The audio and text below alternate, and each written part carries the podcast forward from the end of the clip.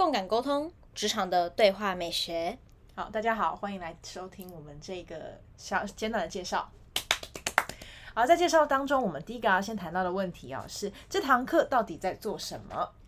哦，这堂课在做什么呢？这堂课主要是要让每一个参与者来找到自己沟通的方式，还有最适合自己沟通的风格的。是沟通的风格，意思是指说平常沟通的习惯吗？还是沟通里面的特色？哦，大概是在每一个不同的场景，你可以去找到最适合自己谈判成功的那一种沟通方式，还有最适合不只是适合自己，还有适合对方的那一种应对的整个不同的面向。哦，所以这堂课其实我们主轴放在沟通，那更多应对进退的方案，更多应对进退的句子，其实还有姿态，我们都会提到啊，没有错，没有错。那刚刚有说到场景这件事情，其实我们这堂课主要是聚焦在职场，对吧？没有错。那职场的话，职场对话怎么做呢？我们这堂课是用理论的吗？还是有什么特特别的方法？嗯，这堂课呢，主要就是在让你用剧场的方式来直接去实做职场的不同的应对。哦，所以剧场方案在这个课堂中发生，就可以带来实做。没有错，总结的太好了。好，那所以总结一下，我们这堂课主要会做什么？第一个是沟通的方法，第二个是沟通的风格、应对进退，第三个是沟通的实际操作。好，那第二个问题是，这堂课适合谁来参加？这一堂课适合你想要不断的去增进自我的沟通方式的人来参加。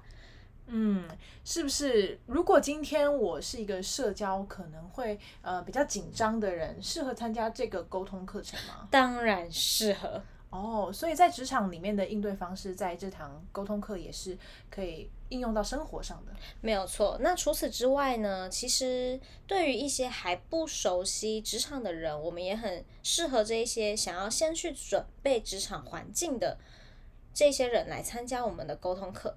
哦，是，我觉得要参加实习啊，或者第一次要出入职场，或者对职场有憧憬或想象的人都蛮适合的。没有错，可以提前做准备。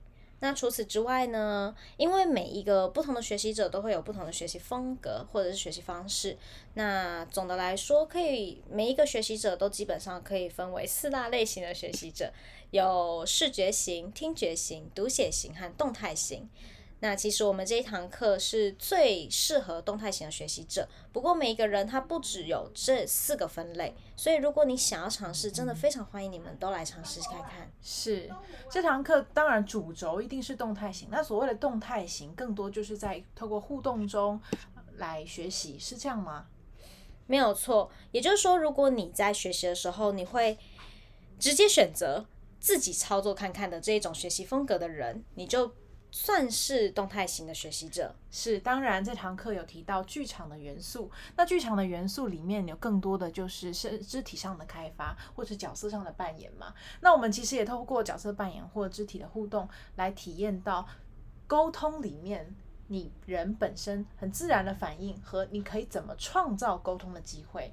那其中我们有一个叫做好不好的练习，例如这这个练习呢，就可以。透过这个好不好的剧场游戏，快速的找到你在谈判中你擅长或者你惯性使用的语气、语调、态度，那也会找到你惯性接受的沟通方法。没有错，而且除了去找到自己的风格的呃方式之外呢，你还可以。透过这样这样好不好的剧场游戏的练习，在即兴的那个快速中去找到你对方给你的不同的反应，是。所以其实简单来说，我们这堂课也算是一个高强度的沟通练习了。要在很短的时间内做到，你可以在一个月或者在一年半年里面沟通会使用到的技能，没有错。不过啊，我们除了高强度，我们也不是整天都在高强度的啦。哦。那我们还有理论的时间吗？当然有。我们自己啊，我们从我们自己所有的沟通经验之中，透过设计思考方式来提炼出了一个沟通方法的法则。哦，那这个法则主要强调是在呃共感沟通哦共感沟通。那这个设计思考的方案，它在你生活中会怎么样的应用呢？